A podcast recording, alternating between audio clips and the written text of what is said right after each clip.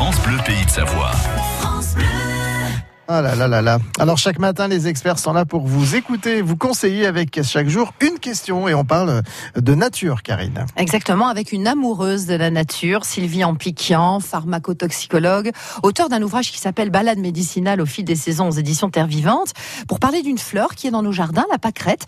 Les petites filles savent la dénicher dans les jardins, on a tous fait ça pour en faire de jolis bouquets et cette pâquerette a des vertus insoupçonnables. Oui, la pâquerette, c'est très très méconnu en termes de plantes médicinales. Euh, alors qu'en réalité, elle ressemble beaucoup à la fleur de, de camomille et elle a des propriétés très très proches. Elle a des propriétés très proches de la fleur de camomille. Euh, elle est euh, apaisante, elle est adoucissante, anti-inflammatoire, calmante. Euh, elle, est, elle est surtout réputée, la pâquerette, en macération dans l'huile. Alors, en général, on, on utilise pour les soins de, de beauté plutôt l'huile de tournesol. Et on fait macérer des fleurs de pâquerette dans, dans l'huile. Ah, Ça sent pas spécialement bon, à la fleur de pâquerette.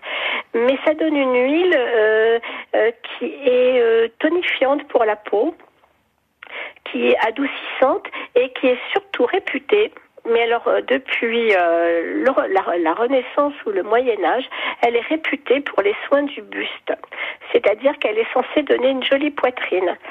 Euh, bon, ça c'est une propriété euh, qui qui relève plutôt des traditions, hein, plutôt de bah, ce qu'on appelle les recettes de grand-mère, euh, mais je l'ai citée quand même parce qu'elle est incontournable. L'huile de pâquerette, qu'on appelle l'huile de Bélis qui est son nom latin, c'est l'huile des jolies poitrines. En principe, les, macérations huileuses, c'est-à-dire quand on, fait macérer des fleurs principalement euh, dans une huile, on, les fait soit avec de l'huile d'olive, euh, d'une part parce qu'elle est pas chère, très stable et qu'elle pénètre bien dans la peau.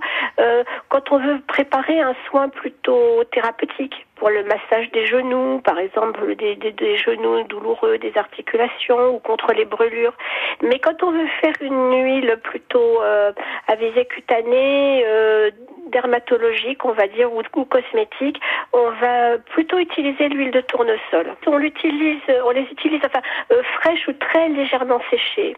Très, pour, pour, les macérations, on fait sécher les plantes à peine, voyez, euh, une journée pour qu'elles perdent un tout petit peu de, leur eau, mais euh, traditionnellement et parce que les actifs sont, mieux conservés, euh, on, les, on les utilise presque fraîches même quand les, quand les plantes sont, sont un petit peu coriaces, comme par exemple des feuilles de lierre, euh, vous voyez qui sont peu humides, euh, on les utilise fraîches pour les macérations. Voilà pour les vertus de la pâquerette. Merci Sylvie Ampiquian, vous êtes pharmacotoxicologue.